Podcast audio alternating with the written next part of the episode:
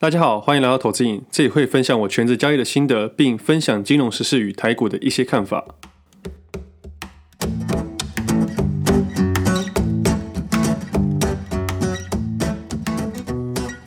今天时间十二月十号星期四，这是我第五十一集节目，我是魏德。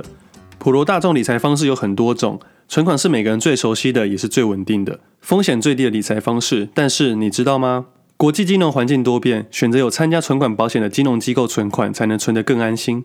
存款保险是由中央存款保险公司办理，该公司政府持有一百趴的国营机构，对每一存款人在同一要保机构之存款提供最高保障额度新台币三百万元的保障。保险范围包括新台币存款、邮政储金、外币存款的本金及利息。存款保险和一般储蓄险和年金保险不同，存款保险是不以盈利为目的的政策性保险。存款保险的保费是由要保金融机构支付，存款人是不需要支付任何的费用。但一般的储蓄险、年金保险等商业性保险，民众是需要自己付费的。只要是有加入存款保险的金融机构，都会有中央存款保险所核发的参加存款保险金融机构标示牌，供民众辨识。目前，银行、信用合作社、农会信用部、渔会信用部及中华邮政公司等三百九十九家金融机构都已经参加存款保险。更多详细的资料可以上中央存款保险公司查询。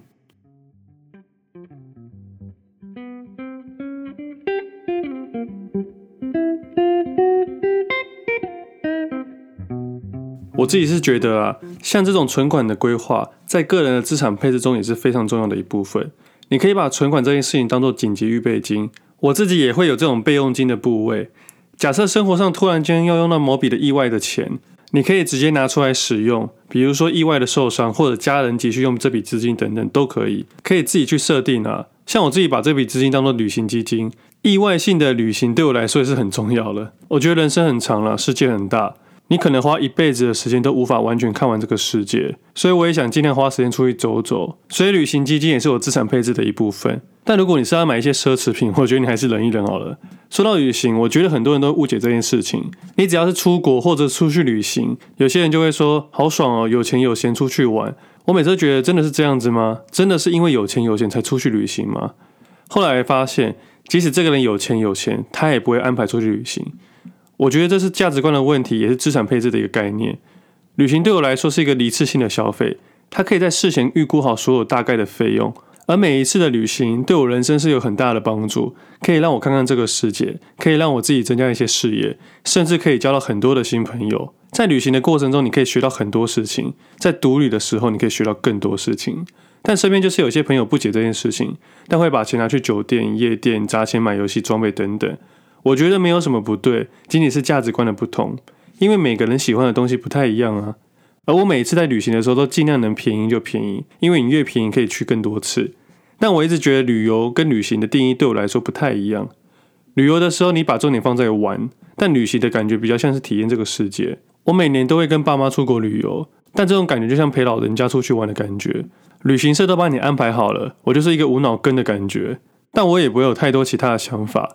因为重点是放在陪陪爸妈出去走走这样子，像有时候是这样子，你你知道跟他们出去玩有点无聊，但对他们来说意义不同，所以有时候我们要站在对方的角度去想，到他们那个年纪，他们更需要陪伴这件事情。但旅行我就有很多安排，有时候你走到一个地方，你觉得很棒，你就会待上一整天，是比较为了自己而出去的，所以本质上还是有点差别啦。但对于那些还没有旅行的朋友，可能会完全不懂我们在讲什么。但没有一定对错，这是每个人喜欢的方式。不要再说旅行的人都在乱花钱了。我觉得抽烟的人才是真正的有钱人吧。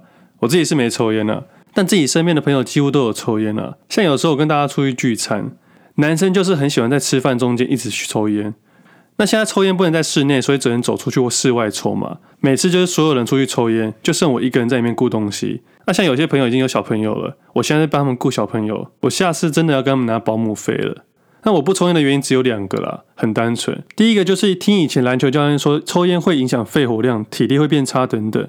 我那时候很爱打篮球，我担心自己退步，所以我拒绝我国中朋友的抽烟的诱惑。接着刚出社会的时候，总会有业务要抽烟嘛，但我也是拒绝，因为我觉得抽烟很花钱。现在又一直涨价，每次帮朋友买烟都觉得有点心疼。二十根烟竟然一百五，到底什么鬼啊？我每次都想说，一百五可以让我吃两个便当，到底有多大的魅力啊？那有时候我会觉得。抽烟应该都是有钱人吧？在你在喊穷的时候，不如先戒烟，对身体好，对财务好。虽然我自己认为抽烟不一定会影响你的健康，台积电张忠谋董事长也一直在抽烟啊，他曾说过，抽烟带来的愉悦感比造成身体的伤害还要多，所以他选择继续抽烟。我觉得非常有道理。当你选择在做一件事情的时候，用比较利益原理去想，当收获程度大于损失程度的时候，这件事就有实践的意义。就像在买股票一样，你必须时常去思考资金放在哪里比较有效益，尽量将资金放在多头格局股票上面比较有优势。而如果大盘真的回档的时候，这种的损失程度通常会比下跌趋势还要再小一点。这大概就是比较利益原理放在股市的概念了。那抽烟这件事情还是自己决定的。张董也是长命百岁，但张董应该是天选之人，因为他有钱又健康。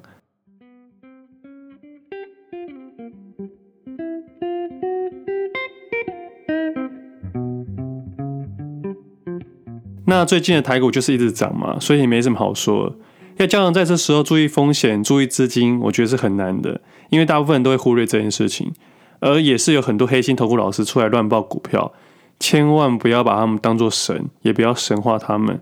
这一个月的行情，就是连我十二岁的侄子都很容易判断得出来，乱枪打鸟都会中的感觉。所以你们不要去神化别人。这个月的行情就是这样子，我们要去看清楚这件事情。那你们也不要受别人影响，因为你现在做的事情是你过去决定的。身边就会有那种不注意风险跟资金的朋友，会赚的比你还要多。他们就会在那边吹嘘说自己赚多少钱，赚多少钱。你应该要多少买一点股票吧？这种人你就听听带过就好。因为这种人会影响到你交易的情绪，你就会在那边自己幻想说，当初如果买多少，现在赚多少。你真的不要这样想。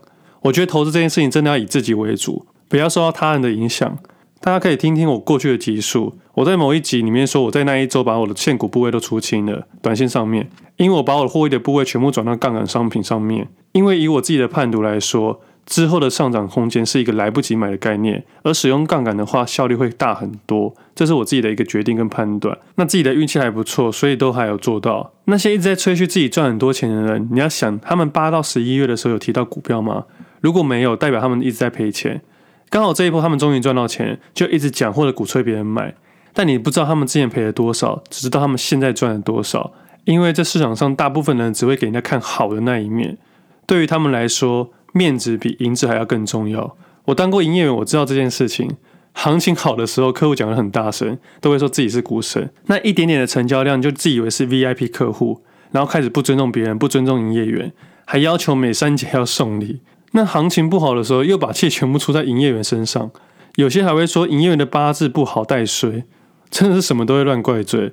我记得有一年股市大回档了，还有客户跑来公司乱骂人，大吼大叫的，后来是请警察把他带走。我觉得他应该是赔了太多，失去理性吧。但最后发现最好笑的是，这个客户不是我们公司的客户，他只是单纯来发泄的。反正人在赚钱跟赔钱的时候，都会有各种出乎意料的事情会发生。之后你就会知道了。所以我才在前面的节目说过，赚钱很好，但低调能让你更好。如果有听到那集的朋友，你如果都没跟别人说你的获利很不错的情况下，你现在获利应该比那时候更不错。为什么呀？你要低调？原因很简单。你只要说你最近赚钱，就会有一堆人跟你说股市这么高点，你不卖吗？肺肺炎这么严重，你不卖吗？之类的问题。我相信大部分人多多少少都会被别人意见给影响，因为有些说出这句话的人是你身边重要的人，所以你多少都可能会被影响。但你那时候就要问自己，你为什么要听他的？像铁粉应该就很清楚，你要告诉自己说，设计自己的投资游戏。我希望这句话可以永远印在你们的心底，在你们的投资生涯里面。这样的话，在任何情况下，你就不太会受别人的影响。而现在行情来说，我只有一个提醒，就是千万不要在下跌的时候买入，因为加码式也是一个艺术。但对我来说，加码点跟退场点通常都是同一个点。但你的经验还没有办法判定这个点位的时候，就告诉自己说，不要买正在下跌的股票，不要听那些投顾老师说什么只买黑卖红这种外行人说的屁话。这句话会害死很多人。而我在短线上面只有卖黑买红。各位可以去研究这两者的差别，你可以解决很多实物面会发生的问题。那接下来回下听众的问题。第一个留言是：今年对我而言是人生最挫折的一年，以为从二十岁到四十岁努力工作就会过上好的生活，辛苦赚钱存钱到几桶金开店多年，遇到疫情的关系倒闭赔了数百万，朋友介绍的工作做四个月苦闷的日子，刚好今天将整个部门开除，比较有时间回听第二遍，能体会那种白手起家的日子。对十多年没在踏入股市的自己而言。教导正确投资观念跟心态面，做好停损，远比其他当冲或者是跟单发大财的教会钓鱼比直接给鱼好太多了。感谢魏的无私分享，帮助到身边的朋友。听众是另一种成就与喜悦。谢谢你的回馈，教会钓鱼比给鱼吃更好。这句话我一直很认同，但是很多诈骗老师也用这句话，我都觉得讲起来很别扭。我一直相信，这市场的鱼永远吃不完。不管你的交易想法如何，都一定会有人站在你的对方跟你对坐。即使是三月那个时候，都会有人出来做空，而不需要去猜测他们的想法，因为人的种类太多了。他只要一个理由，就会是他持续的动力。我自己一开始也想说试看看啦，而分享的时候也自己设一个时间点，大概是疫情结束就会有所调整了。但现在没有太多的计划跟想法，目前这样的感觉还不错。有听众们的回馈留言支持，是我持续下去的动力。下一个听众是我是个新手小白，买了书看了影片，问了朋友，今天第一次听你的 podcast，比喻很好笑，很到位，快笑死了。你讲述很清楚，浅显易懂，有帮助到我，谢谢。这应该是说我前两集说的那个金融商品的概念吧，用生活上的例子导出所有金融商品的使用跟它的概念。我自己是觉得还蛮实际的，因为我自己的操作就是这样子做。所以我会把自己的东西分享给大家，但为什么这么晚才去讲呢？因为我需要把它整理成大家听得懂的方式，也就是用这样转换的方式。那如果大家喜欢的话，我之后还是慢慢去想这些东西，但是要有点灵感。那接下来回馈我都有看到，很谢谢各位。那其中还有一个听众留言，看到一些不友善的评论，希望你别太在意。其实对我而言，这些留言我都会理性去想，他为什么要这样留言？我会换换位思考，并且检讨一下自己。但后来觉得，大部分这种不友善的留言，很多都是他个人情绪的发泄，或他们不了解我而已。我反而会同情他们，因为我自己清楚知道，我有选择的权利，我可以录音，也可以不录音，这不是我生活中唯一的事情。而如果自己这么容易被这些千分之一或万分之一的影响自己的梦想的话，我这个梦想坚持也太弱了吧？话说，以心理角度来说。过去几年的全职交易经验，那时候的心理折磨才是真正可怕的。有时候你就是可能会跟某一个人不对频，那你也不要硬要把人家转到你的频道上面，因为在你我的生命之中，我没这么重要，而这些人也是。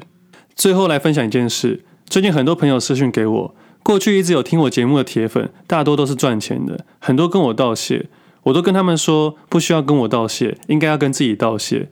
你现在的损益是你过去愿意花时间学习而到该有的报酬，它不会太多，因为你也不敢重压，因为你经验可能不太足，但它也不会太少，因为你有努力的学习并给自己的机会，所以我才会说，我们每一次的损益都是正常的报酬，不要去想说因为行情怎么样自己才去获利很多，不要过多去思考这件事情，不要总是去找一些没有答案的答案，但事实上还是有很多人没有赚到钱。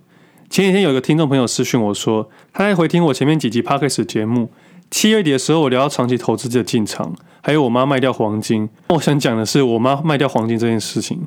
我妈一直都是一个很神秘的散户。还记得富石油那天，我们晚上全家在吃饭，我爸看的新闻一直跟我说富石油的原因，解释说没地方放库存，以后加油还可以收钱，就听一些电视上一些脑残分析师在那边讲一些白痴的事情。而我也在这节目说过。连我爸这种不关心石油的人都开始在教石油观念的时候，我反而觉得石油是可以进场的。我现在想，虽然他是我老爸，但毕竟他不懂交易，而我认为这就是进场点。而我妈就在隔天悄悄打电话给我说，她要进场石油。当下自己有愣住了，但我不意外，因为我妈有时候就是这样子。我跟她解释说，实物上有很多问题要解决，而当时石油基金是有溢价的问题，还有时间价值的问题。那现在那档基金也下市了。那除了期货以外，没有其他更适合的商品。讲一讲，我妈就直接把我电话挂掉了，她也没有进场了。但其实要进期货也是可以啊，只不过我当下的判断，如果把资金放到更有效的地方去利用，我宁愿全部丢到股票市场，而不是石油市场。所以我放弃石油这笔投资。虽然石油现在也涨了不少，但股票市场也不差。而我熟悉的东西是股票市场，所以我也选择自己熟悉的。我一点也不后悔当初的决定。为什么没有买石油？因为以现在的角度看过去的事情，全部都是事后论。你不能说这时候石油涨了，过去没买怎么样的。在任何的行情之下，你都不可能百分之百确定明天的走势。那后来呢？七月底的时候，我妈说要卖黄金，我其实没有把她的话放心上。我知道我们的投资方式不一样，是因为昨天听众私讯我才想到了，就跑去看一下黄金的价格，才发现我妈的判断点真的很准。不过我也不知道她到底有没有卖啦。对我自己来说，我只在乎自己的部位调整。